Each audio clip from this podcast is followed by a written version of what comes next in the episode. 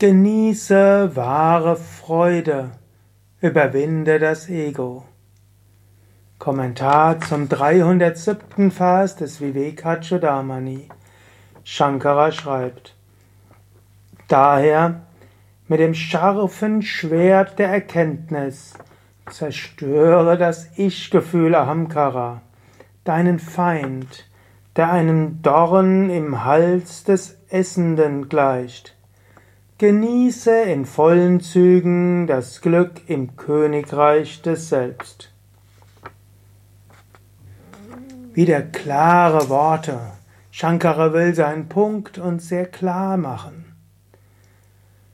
Das Ego stört deine Glückseligkeit. So ähnlich angenommen, du hättest einen Stachel hinten im Hals, du hättest einen Dorn im Hals, dann kannst du nichts mehr essen und nichts mehr genießen, selbst wenn du es irgendwie runterschluckst, es tut weh. Genauso auch, wenn du das Ego hast, das verhindert die Glückseligkeit. Es ist wichtig zu erkennen, die Identifikation mit dem Ego, das ist das Problem. Diese Identifikation mit dem Ego gilt es zu überwinden. Und dann bist du glückselig. Sag nicht einfach so, so bin ich halt. Das ist nicht mein Ding. Das kannst du sagen. Aber damit verhinderst du deine Glückseligkeit. Du bist eben nicht so. Du bist einfach das unsterbliche Selbst der Atman. Das bist du und nicht dein Ego und nicht dein Körper und nicht deine Psyche. Überwinde die Identifikation.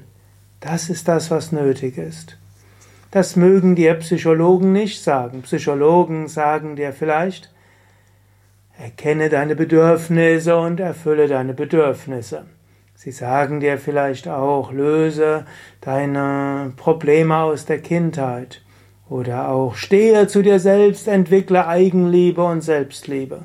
Und sie verstehen darunter, lebe dein, liebe deinen Körper und liebe deine Psyche und so weiter. Führt langfristig nicht zu so viel.